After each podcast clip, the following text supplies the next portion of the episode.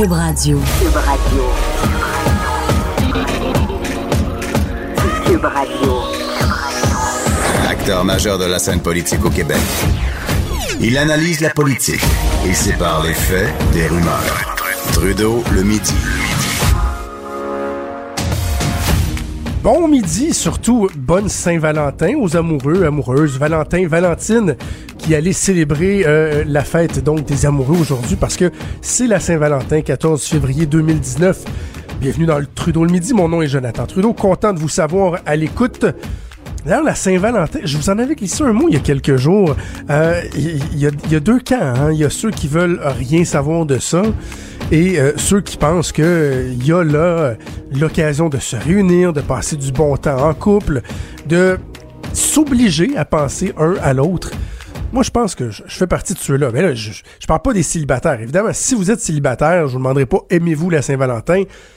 Des bonnes chances que vous aimiez pas ça, puis je vous comprends. Mais bref, Tantôt, euh, dans une douzaine de minutes, on va en parler avec Geneviève Peterson qui débarque euh, dans Trudeau le midi comme à chaque jeudi. On va parler de ça. J'ai l'impression qu'elle est pas, c'est pas une grande grande fan de la Saint-Valentin. Journée euh, qui va être encore très, très, très difficile pour les libéraux de Justin Trudeau. Euh, le dossier d'SNC-Lavalin qui continue à faire tellement, tellement mal au gouvernement de Justin Trudeau. Imaginez, là. Vous êtes à quoi... Euh, neuf mois, neuf mois à peu près de l'élection. On est février, ça va être le 21 octobre, euh, à peu près ça. Et euh, tout va bien. Les indicateurs sont à peu près tous au vert. Bon, oui, les conservateurs talonnent les libéraux un peu dans quelques provinces. Mais vous savez qu'il y a un chef qui est pas très très bon, Andrew Scheer. Mais je dis qu'il est pas très bon. C'est pas qu'il est pas bon, mais c'est juste ça colle pas, tu sais. J'ai toujours dit que Andrew Scheer, c'était euh, ce que moi j'appelle un rebound justement, bon, Saint-Valentin, je parlais des relations amoureuses. Souvent, lorsque vous quittez une relation amoureuse qui a duré pendant plusieurs années, ben, vous vous rengagez pas tout de suite dans une longue relation. Moi, j'avais tendance à faire ça, par exemple. Moi, je, laissais une fille ou je me faisais laisser, bang, je repartais tout de suite. Il n'y avait pas de temps mort. Mais il reste que de façon générale, souvent, les gens vont avoir ce qu'on appelle un rebound une transition. Hein? On change le mal de place, on va s'amuser un petit peu, on va butiner. On peut avoir deux, trois rebounds et à un moment donné, ben, on se rembarque dans une relation plus stable. Andrew Scheer, j'ai toujours pensé que c'était un rebound. Donc, bref, les libéraux bénéficient de ce sentiment-là qu'on a autour du chef conservateur. En plus, il y a la faiblesse du NPD. Jack Mead, Jack Mead, who? Jack Mead Singh, on sait même pas s'il sera élu euh, dans la partielle qui va avoir lieu dans une dizaine de jours en Colombie-Britannique. Bref, malgré quelques petits anicroches, ça allait quand même plutôt bien. Et là, il y a cette bombe, la bombe puante qui vous éclate au visage la semaine dernière par euh, sous la, plume du Globe and Mail. Et depuis ce temps-là, ça ne fait que s'empirer. Évidemment, on a l'impression que le point culminant aura été la démission euh, de la ministre Wilson, ou on devrait dire l'ex-ministre Wilson Raybould, il y a deux jours de ça. Mais ça continue, là. On dirait que ça sent toujours de plus en plus mauvais. Et hier, il y avait une réunion du comité permanent de la justice, réunion d'urgence qui faisait suite aux euh, exigences du Parti conservateur et du NPD. Et je vous le rappelle, on demandait d'entendre euh, différents conseillers clés euh, autour de Justin Trudeau. Gerald Bott, son secrétaire particulier, Mathieu Bouchard, conseiller pour le Québec. C'est lui qui a l'oreille du premier ministre dans tous les dossiers qui touchent la province du Québec. Euh, la ministre elle-même, Wilson Raybould. Et là, même si les libéraux sont majoritaires sur ce comité-là, ben, il était peut-être permis de se demander, de se questionner, à savoir, oh, peut-être, peut-être que euh, Justin Trudeau euh, n'aura pas le choix. Peut-être que ses troupes vont dire ouais ben on va on, on va l'entendre, on va les entendre, on va accéder parce que à un moment donné la pression devient tellement forte que vous avez juste plus le choix. Mais non, c'est pas ce qu'on a fait, c'est pas ce qu'on a choisi du côté des libéraux. On a décidé de faire une espèce de, proposer un simulacre de commission parlementaire euh, dans laquelle finalement on entendrait uniquement euh, des amis des libéraux ou des fonctionnaires un peu de rab. On a proposé d'entendre euh, une sous-ministre, euh, une sous-ministre, la sous-ministre à la justice, euh, également un conseiller du greffier, je sais plus trop. Bref, on propose d'entendre des gens qui essentiellement vont venir nous dire bon comment ça fonctionne, mais qui n'auront pas grand grand chose à dire. Ça marche pas, ça. C'est une demi-mesure. Ça fonctionne pas. Moi, j'ai toujours pensé, et lorsque j'étais en politique, des fois, j'ai eu des affrontements avec des collègues à ce niveau-là. Lorsque vous portez flanc à la critique, là, lorsque vous le savez que ça se peut que éventuellement la pression soit tellement forte que vous n'aurez pas le choix de mettre un genou à terre. Faites-le donc d'emblée. Et je trouve que depuis le début, les libéraux de Justin Trudeau sont pas capables de faire ça. Devraient sentir qu'ils doivent ouvrir le jeu, en dire davantage. Surtout, surtout s'ils ont rien à se reprocher. Ils n'arrêtent pas de nous dire qu'ils ont rien à se reprocher. Mais non, ils ne le font pas. Et là, je vais en venir au débat euh, global sur le fond. Euh, j'en ai parlé ici dans Trudeau le Midi. J'ai écrit dans le journal euh, là-dessus sur l'espèce de hum, drôle de relation, soudainement, qu'au Québec, on a avec la corruption, la collusion. Il y a comme un pseudo-consensus à l'effet que Ah, mais il faudrait donc bien accéder aux demandes de SNC-Lavalin. Tu sais, c'est quoi, 5 000, 10 000 jobs, je sais plus trop, au, Québec? C'est plusieurs, euh, quelques milliers de plus au, Canada, d'autres milliers de plus dans le monde. Et là, il faudrait euh, tu leur permettre de dire pardon mon nom qui est de passer à d'autres choses. Moi, je maintiens mon point. Je maintiens le point que non, je veux que justice soit rendue. Je comprends qu'il y a des dirigeants qui ont été accusés, qui ont été reconnus coupables. Entre autres, l'ancien dirigeant Pierre Duhem, qui lui a eu une, sentence avec sursis, à purger à domicile. Il doit être mort de rire, bref. Mais il y a aussi euh, la personne morale, SNC-Lavalin, qui est poursuivie. Et je pense que ça doit aller de l'avant. Et c'est vraiment drôle de voir donc le double discours des gens qui, ici au Québec, depuis des années, entre autres, avec ce qu'on a vécu avec euh, la commission Charbonneau, bon, il y a même eu la commission Bastarache sur les juges, on s'est donc bien scandalisé de la une du McLean's qui avait montré euh, le bonhomme carnaval avec des valises débordant d'argent, comme si au Québec on était les rois de la corruption. Ben, je m'excuse, mais quand tu regardes comment on se gouverne en ce moment avec le dossier d'SNC-Lavalin, qu'il y a tant de voix qui s'élèvent pour appeler à la clémence des tribunaux du gouvernement pour que SNC-Lavalin puisse continuer à faire ses petites affaires, alors que la corruption était érigée en système ici comme ailleurs. En Libye, le CUSUM, plus gros scandale de collusion de l'histoire, pas du Québec, du Canada, 20 quelques millions qui ont été donnés. Il y en a, il y a plein, plein, plein d'exemples. Et c'est très, très intéressant de lire la presse ce matin, alors qu'il y a euh, un ancien dirigeant de SNC-Lavalin, deux anciens dirigeants en fait de SNC-Lavalin, qui font face à la justice en ce moment pour ce qui s'est passé en Libye. Même truc que la personne morale, mais des, des personnes physiques. Et là, eux veulent pouvoir déposer en preuve, on parle de milliers de courriels qui démontrent que eux n'étaient que des accessoires dans la façon de faire, le système érigé par SNC Lavalin.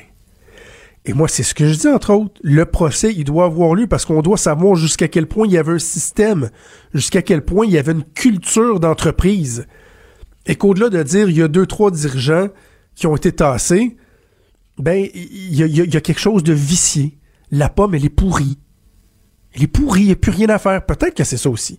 Peut-être que euh, faudra juste aller au fond des choses et démontrer en cours que tout a été changé, que, tout va mieux, que les, pratiques ont été euh, assainies.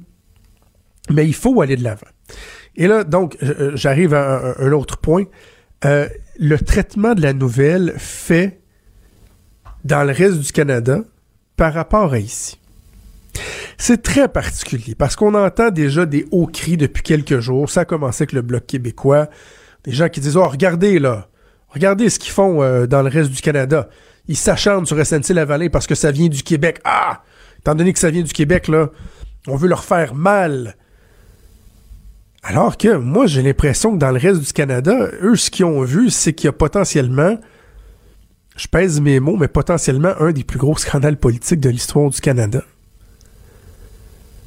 Parce qu'on cherche à comprendre ce qui s'est passé. Pourquoi la ministre s'est opposée? Je vous ai apporté un début de réponse avec ça. Peut-être que son propre règlement, dans le cas de SNC-Lavalin, ne permettait pas d'avoir un accord de, réparation. Pourquoi elle n'a pas démissionné avant? Ben, moi, je pense qu'elle n'a pas démissionné avant parce qu'au début, on lui a dit, après avoir exercé beaucoup de pression, ben, c'est ta, ta décision à toi. C'est ce que Justin Trudeau lui aurait dit. Parfait a décidé de pas aller de l'avant. Oups, quelques mois après, elle est dégommée.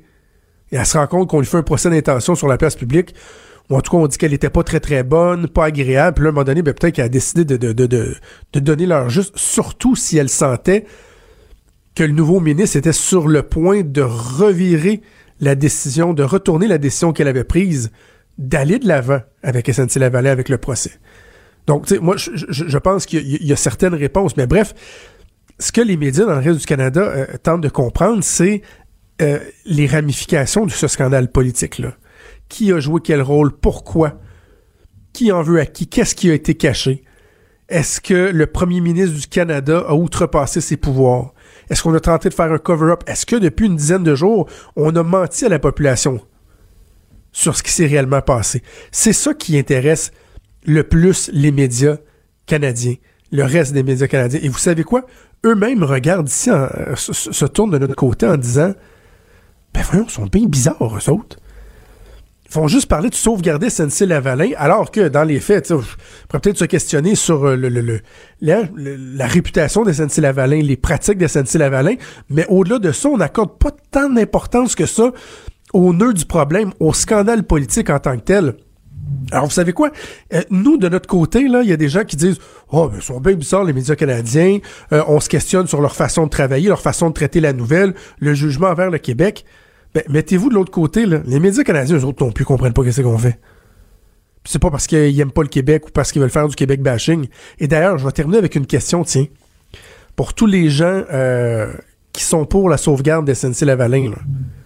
J'en avais une question cette semaine, hein, d'ailleurs. Euh, quelle était votre position lorsque Donald Trump, de son côté, et Justin Trudeau également, ont tous deux refusé de revenir sur des accords, sur des ententes conclues avec l'Arabie saoudite pour du matériel militaire, vente de matériel militaire après l'assassinat du journaliste Khashoggi. Hein? C'était quoi votre position? Est-ce que vous vous disiez, ah oui, mais là, c'est l'industrie hein, militaire, là, ça, on revient, ça va coûter cher, des emplois qui vont être perdus. Non, non, non.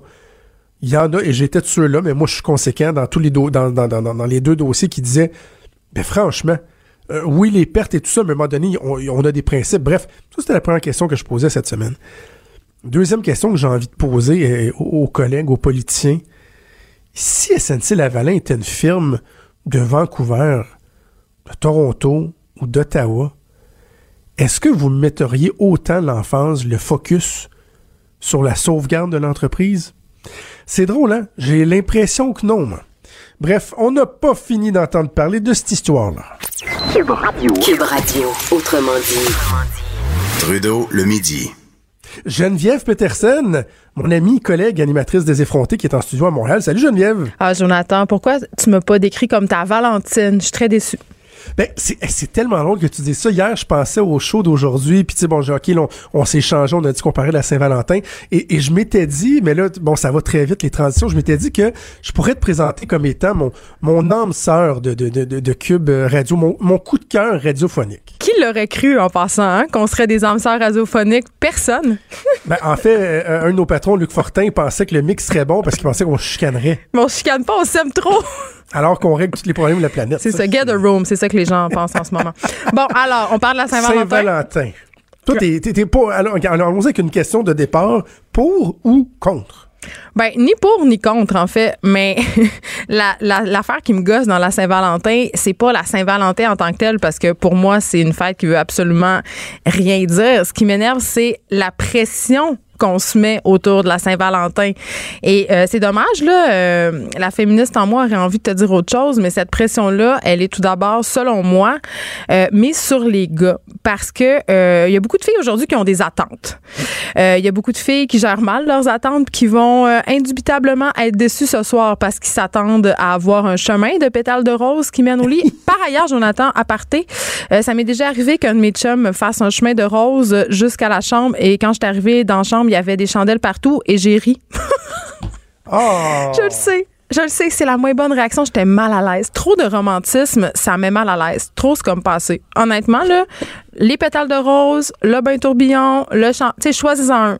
Tous en même temps, c'est trop. Je peux pas gérer. Mais en fait, il y a une question que moi je me pose, c'est pourquoi la Saint-Valentin euh, de, de façon majoritaire, là, c'est l'homme qui doit faire plaisir à la femme. Ça, c'est une question que je me pose. Ben, on a l'impression que c'est sur le dos du gars que repose le setup. Tu sais, parce, je sais pas d'où ça vient, là, je me suis jamais posé la question, mais peut-être que c'est parce que les filles ont fait beaucoup de choses pour entretenir le couple. On en a déjà parlé tous les deux. Là. Euh, on fait beaucoup d'affaires pour entretenir le couple. Évidemment, là, on fait des grosses généralisations. Là, hein. Mais euh, peut-être c'est le jour de l'année aussi où les publicitaires aussi nous ont rentré ça dans la tête. Combien de pubs on voit circuler en ce moment euh, sur Facebook ou ailleurs où on enjoint les gars à réserver une table au restaurant, à acheter des fleurs, à acheter un bijou. Moi, ça me fait un peu sourire. Puis c'est un peu euh, c'est comme si on voulait se débarrasser. Puis il y a un autre pendant aussi euh, publicitaire qui est un peu poche. Et là, je vais te parler de la pression que les filles subissent, qui est un peu moins le fun.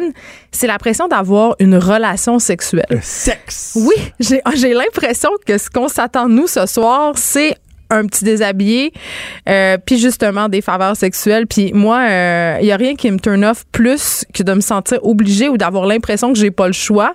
Euh, on dirait que ça m'enlève toute envie de quoi que ce soit. Tu sais, j'ai besoin, tu sais, tout le monde a besoin un peu de spontanéité. Là, c'est comme On si s'entend que la Saint-Valentin, c'est pas la fête de la spontanéité. le sexe ça, arrangé, c'est poche, tu sais. Puis euh, j'avais envie qu'on se parle des restaurants, Jonathan. Est-ce que tu vas aller au restaurant ce soir avec ta madame? Attends, attends, je veux juste, euh, juste euh, te raconter quelque chose sur les attentes. OK.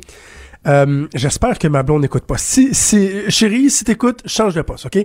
Euh, les attentes. Moi, de, de, de- ça fait 15 ans que je suis en couple, OK? Euh, de mémoire, j'ai jamais skippé une Saint-Valentin au niveau des roses. C'est comme Saint-Valentin, j'achète des roses à ma douce et, chose que je trouve profondément cute, depuis quelques années, j'achète une fleur à chacun de mes deux enfants aussi. OK. Une fleur exotique, puis tout ça, puis ils trouvent ça le fun, ça fait spécial pour eux aussi. Mais euh, la blonde, la, la, la fête de ma blonde est au, au, au mois de juin, OK? Et au mois de juin, l'année passée, euh, je savais pas quoi y acheter pour sa fête, puis elle m'a dit, sais-tu quoi? Fais-moi pas de cadeau pour ma fête, puis à la place, dans l'année, si à un moment donné, il y a une opportunité, euh, tu penses j'ai besoin de quelque chose, surprends-moi, puis fais-moi un cadeau. J'ai trouvé que c'est une idée géniale, c'est ce que j'ai fait, puis c'est il y a quelques semaines, j'ai changé son fer plat qui avait été brisé, puis elle était donc bien contente. Et là, je me suis dit, tiens, je vais faire la même chose pour la Saint-Valentin. Et hier soir, je lui ai dit, chérie, euh, demain, là, je t'achèterai pas de roses, mais à la place, parce que tu sais, tu t'en attends, puis c'est. Mais à la place, à un moment donné, je vais, je, je vais te surprendre. Une autre fois dans l'année, je vais t'acheter des fleurs sans que ce soit tendu. Je trouve que l'élément de surprise est plus là. Si t'avais lu la déception dans son visage. Mais là, Jonathan. À un point tel que qu'est-ce que tu penses que j'ai fait un matin? Jonathan, fais J'en ai commandé. Non, mais fais autre chose. C'est pas, je J'en les ai fleurs. commandé. Non, mais fais autre chose, là. Fais le souper, fais quelque chose. Ben, Non, non. je fais le souper 364 jours par Ok, année. mais fais autre chose Donc, c'est un fleurs. traiteur ce soir. Nous autres, on a pris un Ah, traiteur qui ça, livre la c'est bouffe à la. Sais, un 5 services, quelque chose de cool euh, avec des bulles. Et là, ma blonde vient de m'écrire, est en train d'écouter. Oh non! Bon, ben, blonde de Jonathan, là, sache que je suis ton allié là-dedans, OK? Et sache que moi, ce que je dis à ton chum, c'est de trouver autre chose que des fleurs. Tu sais, des belles affaires, il y en a plein, hein? Jonathan, force-toi. Force-toi. Hein? Un bon d'achat chez Simons, au pire. C'est toujours le fun. Tellement Oh, le fun. Ouais. Ah, oui. Hey, parle-moi de oui, restaurant. Parle-moi des restaurants. Ben, c'est- euh, moi, je suis une fille de resto, j'aime beaucoup ça. Euh, puis j'ai travaillé dans les restos très longtemps. Puis euh, ce matin, aux effrontés, on recevait un chef pour nous raconter c'est quoi un peu qui se passe dans les restos à, à la Saint-Valentin parce que c'est une soirée vraiment particulière que les restaurateurs aiment pas ben ben. Puis moi, quand j'étais serveuse, je détestais le soir de la Saint-Valentin. Puis je voulais pas travailler, ok?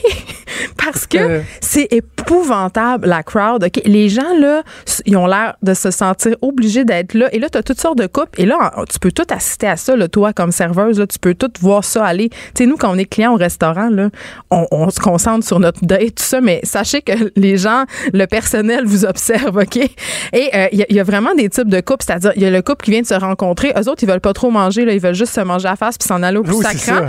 ça. C'est, ça, c'est vraiment nice, ceux-là. Sinon, il y a le vieux couple qui ont plus rien à se dire. OK, ça, là, c'est tellement awkward. T'arrives à la table, ils se regardent même pas. Souvent, euh, un ou l'autre est en train de texter sa maîtresse ou son amant, là. Ou, tu sais, quand les gens vont trop souvent aux toilettes, là, c'est, c'est louche, OK? On les voit, là. Puis il y a les couples aussi, euh, les, les chicanes de Saint-Valentin. Et là, c'est ça, je veux te raconter une petite anecdote, Jonathan. À un moment donné.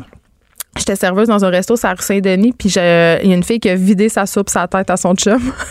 Ben voyons. Une soupe brûlante. Oui, un potage créci, je m'en rappelle encore. Je sais pas qu'est-ce que le gars y avait dit euh, ou il avait annoncé, mais ça faisait visiblement pas son affaire. C'est tout le temps une soirée là, au rocambolesque. Euh, puis je te dirais que si on peut éviter le resto à la Saint-Valentin, euh, tu sais, ils sont pressés, ils ont plusieurs services. Là. Souvent, il y a un resto, les restos ajoutent un service pour faire plus d'argent. C'est pas le fun de manger puis se faire rusher. Ben, donc c'était mon ben, aparté C'est ça, mais en même temps, tu dis, tu sais, mettons comme serveuse, je comprends, mais les restaurateurs doivent parce que c'est une soirée qui est payante. Ils boostent les menus, le menu est réduit. Fait que, en termes de planification de, de, de ce que tu as besoin comme nourriture, ça doit euh, être moins compliqué. Ils font un service de plus pour ceux qui réservent à la dernière seconde pour euh, à 5 heures, mais à Ouais. 6 heures, t'es mieux de, de- de prendre tes clics puis tes claques. Exact. Ils doivent pas haïr ça quand même. là. Ben, euh, c'est beaucoup de planification. Puis pour les gens en salle, puis aux cuisines, c'est pas le plus le fun. tu sais, Justement parce que tu as souvent un menu qui est moins trippant à préparer. tu sais. Mais c'est sûr qu'au niveau financier, c'est avantageux. Là, on se le cachera pas. Mais c'est d'un point de vue strictement, euh, quand tu travailles dans un restaurant, c'est pas ta soirée préférée. Vraiment pas. Vraiment pas. Mais en même temps, c'est euh, le fun. tu sais, des- tu peux assister à des- plein des de scènes. fois, quand, Oui, c'est ça. Des fois, quand on se parle, je te, euh, je te, je te donne une image de moi, tu sais, qui, qui, qui est assez lisse, là, tu sais. Je, je suis beaucoup impliqué, euh, papa impliqué, Marie qui en fait beaucoup, etc., etc. Veux-tu que je te déboulonne ça euh, assez solide? Ben, tu peux, mais dans ma tête, t'es vraiment pas ça. Je me dis que t'as certainement Avant- ta part d'ombre. Avant de rencontrer ma blonde, il y a 15 ans, euh, j'étais pas... J'étais pas un modèle euh, de, de, de bon conjoint, mais tu sais, j'avais début vingtaine. Mais tu m'en as déjà aussi, parlé de là. ça, On Jonathan. n'est pas parfait. Ouais. Je te l'ai déjà dit ce que j'ai fait à Saint-Valentin? Non, ça, par contre, ça demeure pour moi un mystère encore à ce jour. ça. OK. Ben, euh, J'ai hâte. une conjointe qui, trava- qui travaillait dans les restaurants. Euh, donc, à la Saint-Valentin, tu l'as bien exprimé, c'était une grosse soirée, elle travaillait. Euh, donc, cette année-là, la Saint-Valentin était un samedi. Et euh, donc, nous, on fêtait le, le, le lendemain, le 15. On était pour aller manger au restaurant, on avait réservé et tout et tout. Et moi, à la place, je suis sorti avec des amis Oh, le samedi. Et euh, oh t'as pas fait de point, été infidèle. C'est ça que t'as fait? Et je l'ai laissé le lendemain. Je Ben, bravo. le lendemain. Ben non, mais ça n'a pas de bon sens. Ça n'a pas de bon C'est sens. épouvantable, hein? Mais j'ai déjà fait aussi pire, je te confirme. On... Ah Écoute, oui? chacun, Non, on chacun fait des choses vraiment pas correctes dans la vingtaine. C'est un bon moment d'apprentissage, puis à un moment donné, on devient Oui. une meilleure personne ou pas. Ça fait en sorte, moi, que je n'ai plus jamais voulu ressentir ce que j'avais ressenti en me réveillant le lendemain matin. Et euh, je jure devant Dieu que je n'ai jamais été infidèle au cours des 15 dernières années. Voilà, c'est dit. Hey, mais pour Hey, la c'est Saint-Valentin... risqué il y a- comme y a statement. Oh, moi, j'ai pas aucun problème à le dire. Quand tu sais que c'est vrai, il n'y a pas de problème. Euh, la Saint-Valentin, là, tu sais, il- j'en avais parlé un peu en début de semaine. Euh, Il y a des gens qui disent, ouais, c'est épouvantable, moi, j'ai pas besoin d'une soirée pour dire à mon chum ou à ma blonde que je l'aime, etc. Saint-Valentin Mais en même temps, tu sais, non, non, mais ouais, c'est ce, qui- est souvent pas vrai, là, surtout si t'as des enfants, là. C'est jamais la Euh, pas, là, C'est Saint-Valentin. pas vrai que c'est la Saint-Valentin tous les jours. Euh, mais je me dis, tu sais, s'il y a des fois dans l'année où tu t'obliges à t'arrêter. C'est sûr, faut, faut que t'aimes ça. Faut pas que ce soit fake. Faut que ce soit senti. Faut que tu sois content de passer une soirée, de te gâter un peu, d'ouvrir une bouteille de bulle, etc. Mais si au moins des fois, tu sais, à la fête des mères, fête des pères, fête de, de l'un et de l'autre, la Saint-Valentin, il y a des moments comme ça où tu dis, faut pas que ce soit uniquement là, mais au moins là, je m'oblige à mettre ma vie de fou sur pause, tous les engagements qu'on a, puis dire ce temps-là, je le prends pour nous. Je me dis, si la Saint-Valentin apporte ça, c'est pas, pas négatif. Ben, je suis totalement d'accord avec toi. Euh, moi, où j'en ai euh, contre ça, c'est plus le côté commercial de cette fête-là, puis la, la pression. Mais évidemment, ce que tu viens de dire, je peux pas être en désaccord, tu sais. Mais j'ai une question pour toi, moi. Est-ce que tu inclus tes enfants dans le processus? Parce que tantôt, tu as dit que tu achetais des fleurs pour tes enfants, mais est-ce que vous faites un souper de couple avec, des, avec vos enfants? Qu'est-ce que No vous faites? way. Ah, c'est ça. Euh, ben, tu sais, mon gars, une pratique de hockey à 5 heures, là. Fait que m'a dit, Hey, ça va être romantique. soirée. Mais, euh, fait qu'il va souper à 4 heures avec la gardienne avant son hockey. Ah, il va super à Mais 4 tu sais, heures comme les gens qui n'ont pas réservé au restaurant. Oh, oui, c'est ça. Mais tu sais, ça se peut qu'en arrivant, je sais pas, peut-être leur donner un petit chocolat, quelque chose, mais à un moment donné, ils, ils savent, ils vont aller se coucher, puis là, papa puis maman, ils vont s'installer dans le salon, relax, avec le, le, le traiteur, les différents euh, euh, services, une petite bouteille de bulle, puis là, ça devient notre soirée. Ça reste que c'est la soirée des amoureux, là. OK. Parce que euh, je trouve qu'une affaire qui me gosse, c'est que dans les écoles primaires puis secondaires, ils ont fait une grosse affaire avec la Saint-Valentin. Là, c'est rendu la, euh, la fête euh, aussi de la famille. Là. Ma, ma fille voulait savoir si elle allait avoir un gâteau, euh, pas un gâteau, pardon, mais un, un chocolat de Saint-Valentin. Puis il y, a, il y a eu une affaire qui me gossait aussi, c'est que il y a quelques années, il y a eu un courrier à la Saint-Valentin. Tu sais, tu t'envoies des Valentins. Je sais pas si dans ton temps c'était le même, là, mais en tout cas. Ben oui, ben oui. Ouais, ben ça, ça a eu lieu à l'école de mes enfants. Puis tu sais, il y, a des- il y a des enfants qui ont pleuré parce qu'ils n'ont pas eu de Valentin. Tu sais. Ils pleuraient littéralement, Oh. là. Ouais, fait que c- moi, c'est tout ça. Oh. J- j'aime ça, la Saint-Valentin. c'est ce à à à eux de s'arranger mieux? Ben, qui aux enfants qui pognent pas? Voyons! Qu'est-ce que tu dis là? Geneviève, c'est une joke, voyons. Oh mon Dieu, je suis devenue rouge, là, j'étais pas bien. C'est à eux de s'arranger sur le sens du monde, là, aussi, s'ils veulent pogner. Faites-vous poser des broches, vous allez en avoir des Valentins. Mais c'est vrai, c'est vrai que c'est euh, c'est dur. Ah, pauvre Ouais, enfant. c'est un peu tôt pour se rendre compte que tout le monde n'est pas euh, égal dans le jeu de la séduction. Mettons. Ah, Ben oui. ça triste. Fait que toi, tu fais quoi ce soir pour la Saint-Valentin? Ah non, là, tu- mon paradoxe va éclater au grand jour. je me suis dit, on allait aller au Tu restaurant. déshabillé? Non, ben, ça, je vais pas te dire ça, mais sûrement. Mais, mais hier, on est allé au restaurant pour éviter la cohue de la Saint-Valentin, puis euh, finalement, on a envie de retourner ce soir. Fait c'est ça qu'on fait. On fait un festival de la Saint-Valentin, c'est ridicule. On est ridicule. Ah, ben je suis non, pleine de correct, paradoxes, Jonathan. Tu le sais, ça fait partie de mon charme. ouais. Mais on l'est tous. C'est ça, c'est ça qu'on aime. Hey, Geneviève, ben, bonne soirée. Bonne Saint-Valentin. Écoute, je te dirai demain si j'ai mis un déshabillé. OK, parfait. On Bye. À gauche, à droite, au milieu. Tout le monde est le bienvenu. Jusqu'à 13, vous écoutez Trudeau le midi. Cube Radio. On parle de politique américaine avec euh, notre chroniqueur euh, Luc La Liberté. Bon midi, Luc. Bon midi, Jonathan. Euh, commençons sur une note euh, plutôt triste, ou en tout cas, c'est vraiment Oui. pas réjouissante. Il y a un an, jour pour jour, c'était la tuerie de Parkland. Voilà. Puis, si on observe la couverture médiatique aux États-Unis, on en a parlé beaucoup. Il y avait une commémoration, d'ailleurs, aujourd'hui. On respectait un, moment de silence. Et il y a une foule d'angles sous lesquels on a couvert cet événement-là. Et, euh, entre autres, il y a la parution d'un livre à M. Cullen qui publie un ouvrage qui s'appelle Parkland. C'est quelqu'un qui avait déjà écrit auparavant sur Columbine. Donc, c'est quelqu'un, visiblement, qui se préoccupe des armes à feu, mais qui se préoccupe aussi du sort des, jeunes puis du personnel dans les écoles euh, dans ce genre de, de, de tuerie-là ou de- d'intervention-là. Et euh, lui, il va plutôt de- de- d'une pointe d'espoir.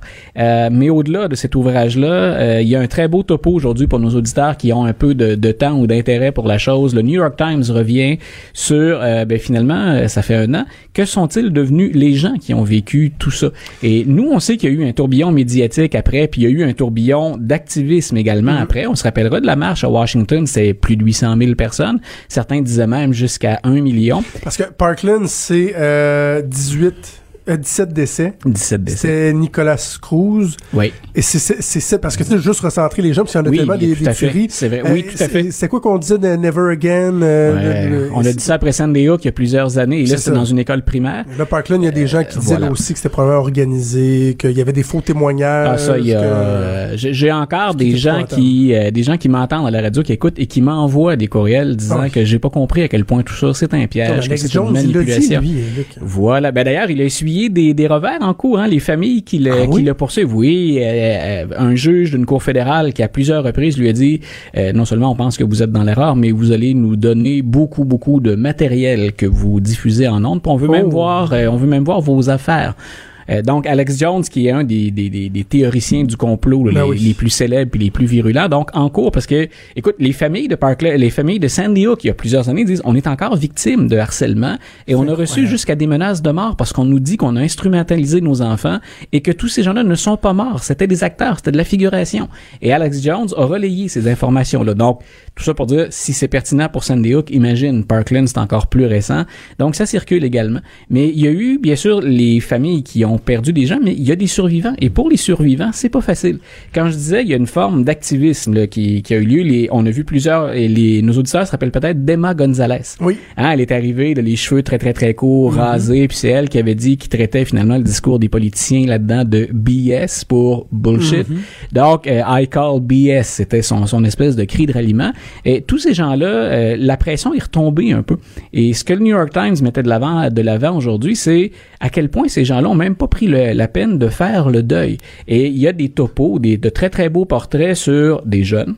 Euh, un joueur de soccer, par exemple, qui avait énormément de talent puis qui été atteint de cinq balles. Donc on a dit, écoutez, c'est un héros, il a voulu euh, protéger ses camarades de classe, ce qui est tout à fait vrai. En même temps, lui dit aujourd'hui, je suis plus en mesure de rien faire. Et assurément, je ne ferai pas carrière. Donc c'est un topo qui est profondément humain.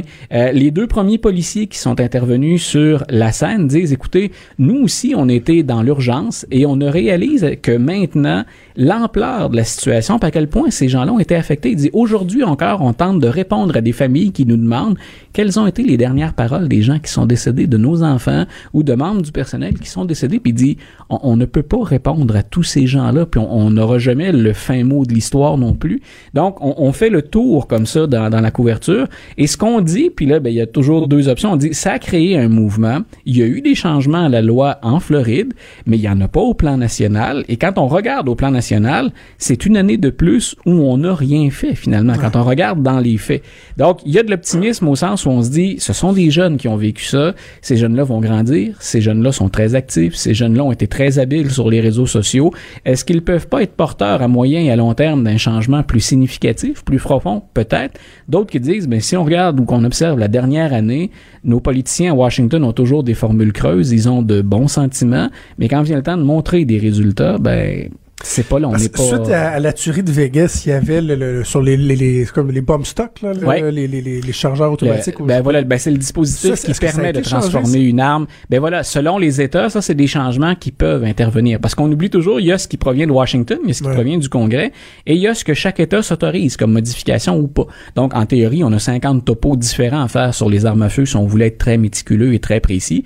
Mais il y a des États effectivement où on est intervenu, puis on a dit non, ça c'est, il y a rien dans le deuxième amendement qui disait qu'on peut faire d'une arme qui est semi-automatique quelque chose qui est un fusil automatique ou une véritable arme de guerre. Et, et c'est comme, si vous voulez, et là c'est très personnel, c'est subjectif, mais c'est comme le gros bon sens.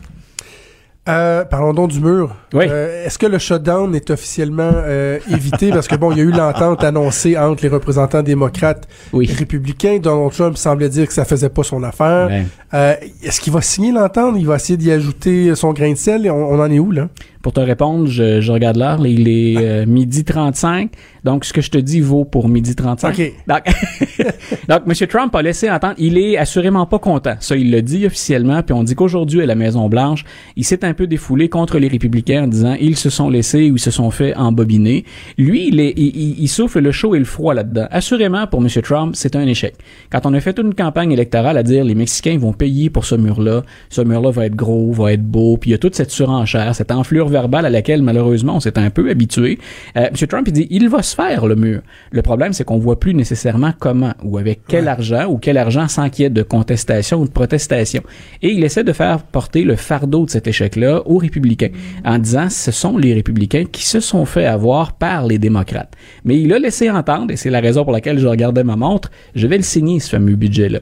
On se rappellera qu'avant la première fermeture de services gouver- gouvernementaux, le, le- le premier shutdown, il avait dit qu'il signerait aussi. Euh, mais quand on a vu la réaction dans les médias de droite, qu'on a vu euh, les Ann Coulter ou les Sean Hannity, qui sont des voix de la droite... Je trouvais ça euh, donc bien épouvantable. ben voilà, mais ils sont revenus à la charge. Et Ann Coulter, qui, que Donald Trump écoute, semble-t-il, assez régulièrement, l'a traité de pas de colonne vertébrale ou pas loin. Le président, il a Oh. l'épiderme particulièrement sensible. Il y a un petit jeu un peu macho qui, auquel il s'adonne assez régulièrement. Euh, on le pique au vif encore une fois. Et le Sean Hannity a essayé de rétablir un peu hier sa position parce que lui et M. Trump se parlent à chaque jour. C'est le représentant des médias auquel Donald Trump parle le plus souvent.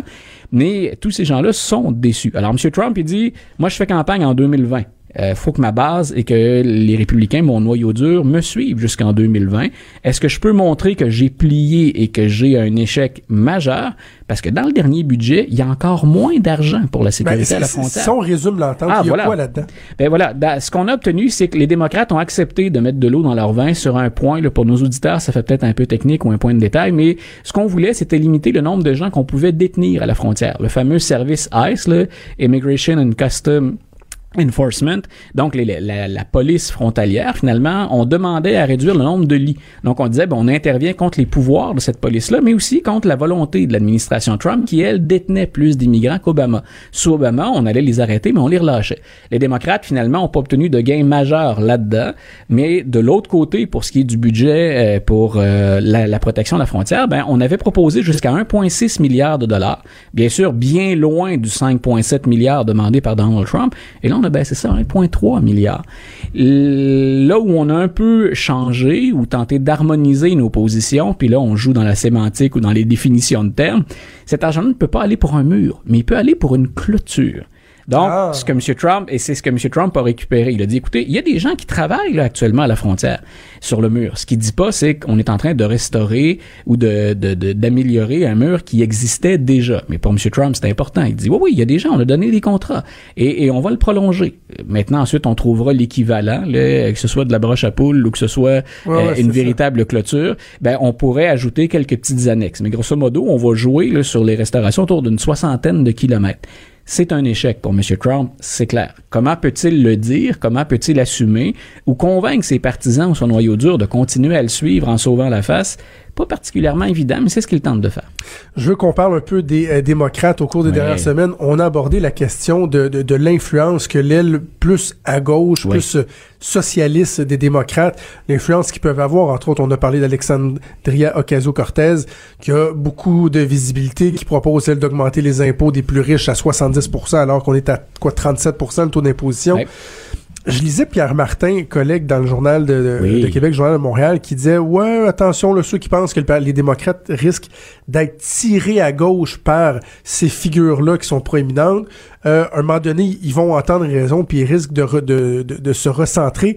Es-tu d'accord avec ça, toi, ou tu vois un risque réel pour les démocrates d'aller trop trop à gauche? Et j'aime bien lire Pierre Martin, c'est toujours c'est toujours intéressant puis bien sûr ben ça rejoint ce, ce que je fais, on traite souvent Ah des, oui. des, des mêmes sujets. Moi j'ajouterais quelques nuances parce que ne serait-ce que dans la dernière campagne, euh, quand on observe ce qu'a eu Bernie Sanders comme effet sur la campagne d'Hillary Clinton, on a espéré jusqu'à la dernière minute que les démocrates serrent les coudes.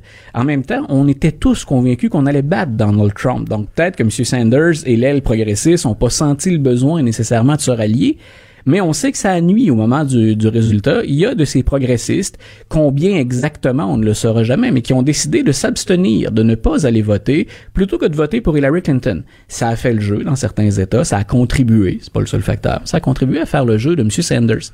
Et là, on voit justement que c'est elle, progressiste-là, elle donne même tout de suite, au moment où on se parle, des munitions aux républicains. Mitch McConnell, qui dirige les républicains au Sénat, c'est un vieux de la vieille, c'est un vieux roublard, il connaît tous les trucs du métier. Il a dit, par exemple, euh, hier, je pense, ou avant-hier, il a dit, écoutez, le fameux Green Deal, cette entente hein, pour protéger l'environnement, ce qui est particulièrement vertueux, mais qui va entraîner des coupes, un changement d'habitude majeur si on le respecte à la ligne, il a dit, écoutez, moi, je trouve que ça mérite qu'on vote là-dessus au Sénat. Et comment ça se fait qu'un républicain comme M. McConnell donne une chance à un projet de, de Mme Ocasio-Cortez avec qui il n'y a pas beaucoup d'affinité? Comment se fait-il qu'il lui donne la chance ouais. de se rendre jusqu'à un vote? C'est parce qu'il souhaite embêter les démocrates avec ça tout de suite. Il sait très bien que Parce que plusieurs... les démocrates n'auront pas le choix de se prononcer Ben voilà. déjà là-dessus. C'est-à-dire que puis on sait très bien pour qui on enregistre les votes et on sait quel sénateur va voter pour ou contre le projet. Et ce qu'il favorise là-dedans, c'est c'est- c'est un cours 101 de division de stratégie politique.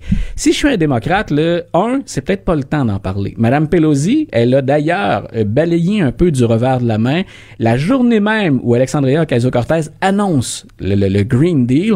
Euh, Madame Pelosi dit de façon un peu condescendante, ben c'est intéressant, c'est un projet parmi d'autres, on va en rediscuter. C'est l'annonce de sa vie, pour l'instant, pour Madame Ocasio-Cortez, c'est le grand projet, c'est sa priorité. Elle le tasse gentiment en disant oui, on va discuter de ça. Mais ce que propose McConnell, c'est ben vous allez en discuter bientôt parce qu'on veut vous voir vous entre-déchirer sur cette question-là. Et ça va placer plusieurs démocrates sur la défensive, entre autres, et ça rejoint aussi 2020, combien de sénateurs actuellement démocrates au Sénat, donc combien de, de sénateurs sont dans la campagne pour 2020? Ben, il y en a un certain nombre. Puis des candidats majeurs, là, on va parler de Mme Warren, on va parler de Mme Klobuchar, on va parler de Kamala Harris, euh, on va parler de Cory Booker. Ce sont des gens qui se sont eux déjà n'auraient pas le droit de s'exprimer, auraient pas le choix de s'exprimer. Ben, on les a piégés un peu parce qu'ils ont dit oui, c'est une Ben bonne oui. idée. On est d'accord. Dans la plupart des cas, sauf à ma connaissance, Mme Klobuchar. Faudrait que je vérifie. Mais les autres ont dit oui, oui. Ben, comment être contre la vertu? hein? On veut sauver la planète puis l'environnement. Sauf que là, si on s'apprête à voter, est-ce qu'on appuie ça tout de suite? Donc, euh, on va voir. Ça va être intéressant de les voir manœuvrer avec ça. Mais M. McConnell, ce qu'il fait, c'est prendre la balle au bon. D'accord, vous êtes déchiré, vous êtes partagé un peu. Je vous laisse pas le temps de faire le ménage ou d'aligner vos billes. Moi, je veux qu'on on, on fasse tout de suite un peu de, de tri. puis Donc, de- le risque, il est réel. le risque, il est réel. Et, et c'est ce qu'on va reprocher éventuellement des gens comme Cory Booker ou Kamala Harris, qui sont des candidatures très fortes. C'est que ces gens-là essaient de plaire à tout le monde actuellement. Si on écoute Mme Harris, elle est bonne, Mme Harris, et elle a amélioré, je pense, énormément le, le, le genre de discussion, de discours qu'elle prononce. Là, il y a eu une amélioration particulièrement intéressante de sa part. Mais elle essaie de faire plaisir à tout le monde. Jusqu'à quand on va pouvoir faire ça? Puis quand on va commencer à avoir des débats, le plus on approche de l'échéance, ben plus ces gens-là vont se retrouver sur scène, puis ils vont devoir discuter de position. Jusqu'où Mme Harris peut-elle tenir ce discours où elle tente finalement de rassurer tout le monde? Il y a des gens qui vont tirer à gauche, c'est certain, puis ces gens-là sont pas prêts de baisser les bras tout de suite. M. Sanders a failli renverser Hillary Clinton la dernière fois. Donc, on va voir. Puis il y a du, du mouvement, ce qu'on appelle le grassroots, hein, les gens sur le terrain, il y en a qui démordent pas et qui se disent, ben, regardant en Californie pas à New York, là, il y a des progressistes. Ouais. Problème pour les démocrates, bien sûr, c'est est-ce qu'on veut des votes de plus dans New York ou dans la Californie, ou on veut des votes de plus au Wisconsin, au Michigan ou en Pennsylvanie? Et on s'adresse pas aux mêmes personnes quand on fait ça. En terminant, es-tu d'avis que la multiplication des candidats euh, chez les démocrates, on est rendu quoi, une dizaine, plus d'une dizaine, à ce stade-ci, est-ce que c'est bon parce que ça démontre une certaine vigueur, un intérêt, mais qu'à un moment donné, faudra que plus tôt que tard, le chiffre rétrécisse pour que il y ait des gens qui aient vraiment un maximum de visibilité, non pas qu'on vienne diluer cet intérêt-là qu'on va avoir envers les démocrates. Je pense que tant aussi longtemps que pour l'instant, on prend le pouls, puis que ces gens-là sont, aux yeux des dirigeants puis des stratèges du parti, entre guillemets, raisonnables. C'est-à-dire que si on sent qu'on n'est pas vraiment dans une position pour dépasser les autres, on va se ranger puis on va appuyer les meneurs. Je pense que c'est sain et je pense que c'est bon. Euh, Est-ce que les membres vont être d'accord avec ça? Eux, ça, c'est autre chose. Les dernières fois, c'est les membres qui ont dépassé le parti. Quand on a dit changer, entre autres, votre façon d'accorder les délégués ou les super délégués, là, les membres étaient pas en accord. Donc, jusqu'à maintenant, c'est bon. Puis on a, de, honnêtement, sincèrement, de très, très belles candidatures. Il y a plein de gens là-dedans capables d'effectuer le boulot. Maintenant, jusqu'où on les laisse s'entre-déchirer ou s'obstiner, faut pas faire le jeu de M. Trump non plus. Et M. Trump, il l'a déjà dit hein, en discours quand il était à El Paso, 2020, là, c'est soit Make America Great Again et Donald Trump ou le socialisme. voilà. Il n'y a pas d'entre-deux, c'est juste Ah, il n'y a pas d'entre-deux, il n'y a pas de nuance, pas de Euh, zone grise là-dedans. Luc La Liberté, toujours un plaisir d'échanger avec toi. On se reparle la semaine prochaine. sans. Quand Trudeau parle de politique, même les enfants comprennent. Jusqu'à 13. Vous écoutez Trudeau le midi. Cube Radio.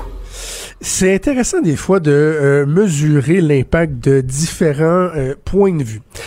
Vous savez, tu sais, comme moi, je, je suis considéré là, comme par bien des gens là, comme étant euh, quelqu'un de droite, de très très très à droite. On s'entend que je suis pas libertarien. Oui, j'ai des idées qui sont plus un peu plus à droite, qui prônent le conservatisme économique, un peu moins d'implication de l'État. Oui, euh, je pense que c'est bien, que c'est favorable.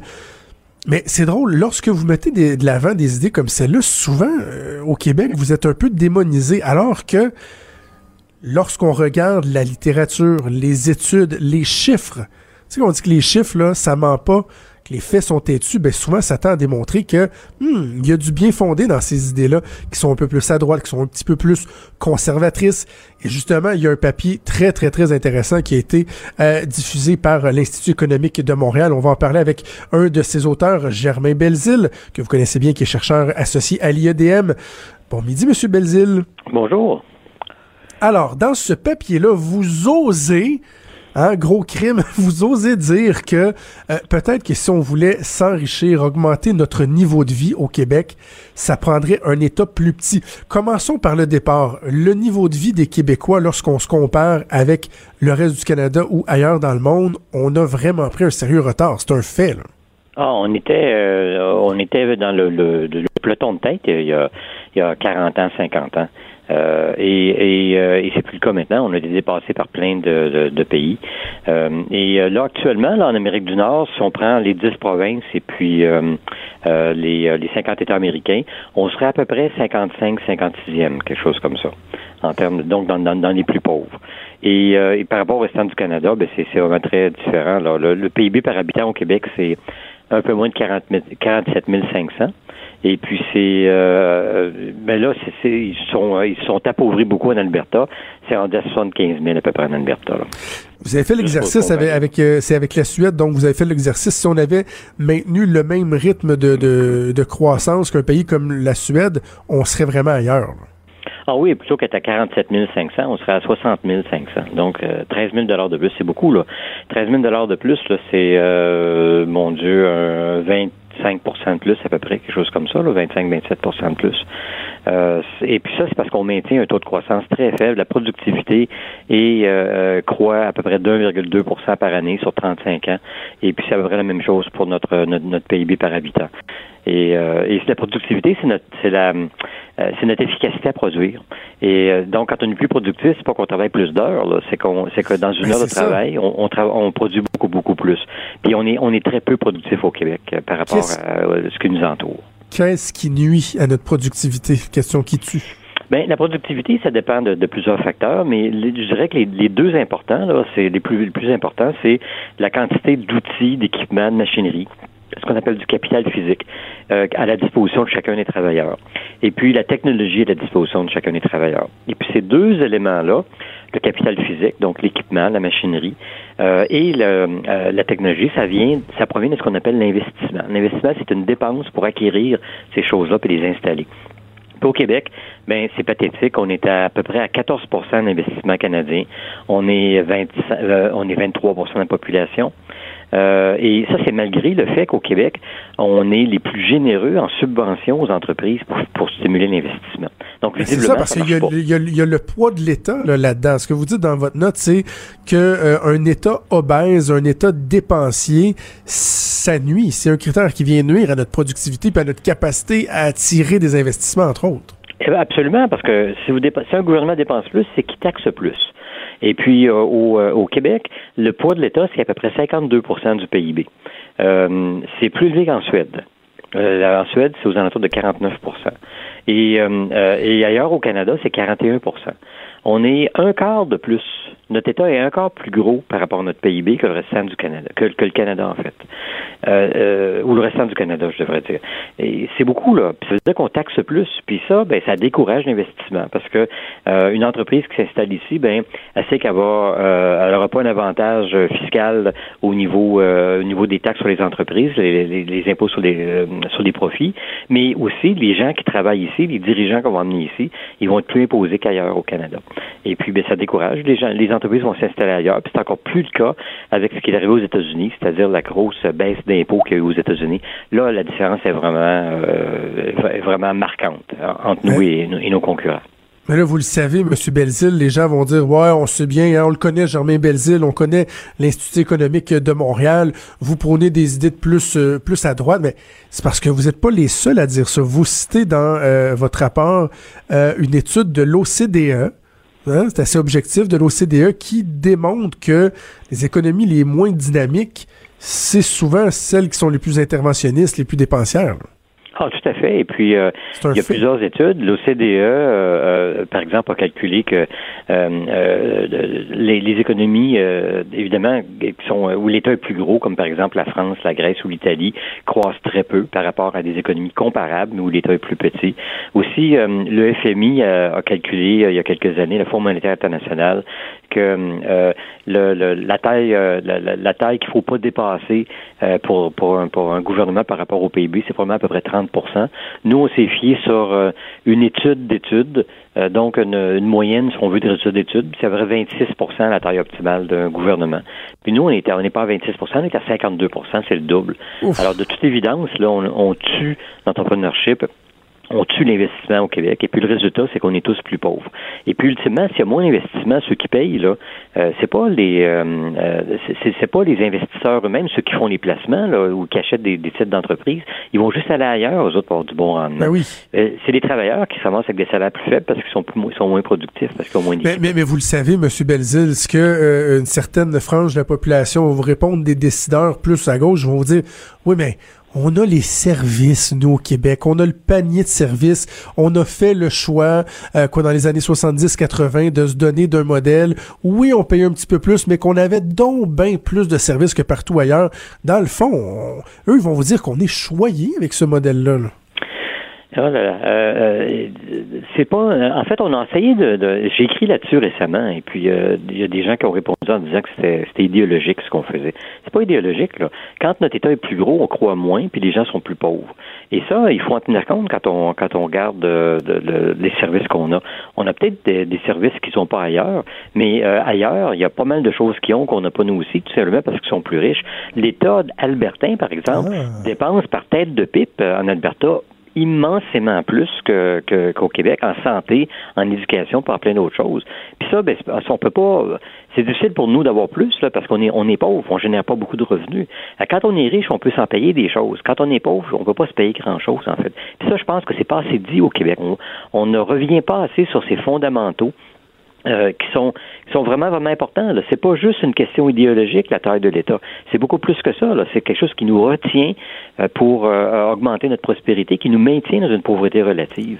Et puis si on fait pas quelque chose, ben il va nous arriver éventuellement ce qui est arrivé au Québec au début du 20e siècle, c'est-à-dire les jeunes partaient pour les États-Unis, pour les, les, les, factories, comme ils disaient, parce que il y avait ils pouvaient améliorer leur niveau de vie. Mais on le voit, il y a, il y a plein de, de, mouvements migratoires à l'échelle mondiale où les gens quittent des pays pauvres pour aller des pays plus riches.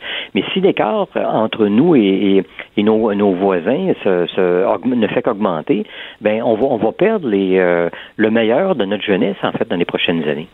Donc, un État euh, qui interviendrait moins, moins de subventions, euh, moins dépensiers, peut-être un petit peu moins d'impôts aussi dans le mix, ça ferait du bien.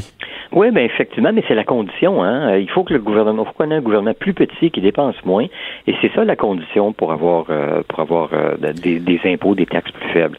J'ai pas l'impression que François Legault est en train de faire ça. Hein? Ceux qui disent que c'est ben, un gouvernement de droite, là. Ben, en tout cas, il a dit qu'il voulait relancer l'investissement au Québec mais on, ne relancera pas l'investissement à coût de subvention. Ça fait 40 ans qu'on fait ça, là, puis ça marche pas. Là.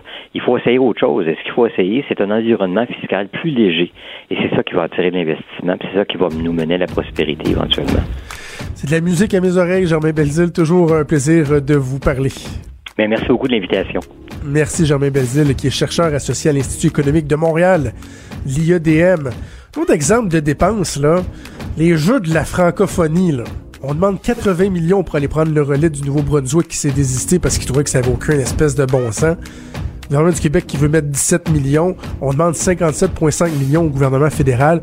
On a-tu vraiment besoin de ça? Hein?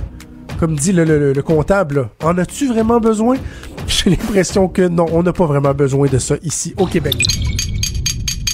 Cube Radio.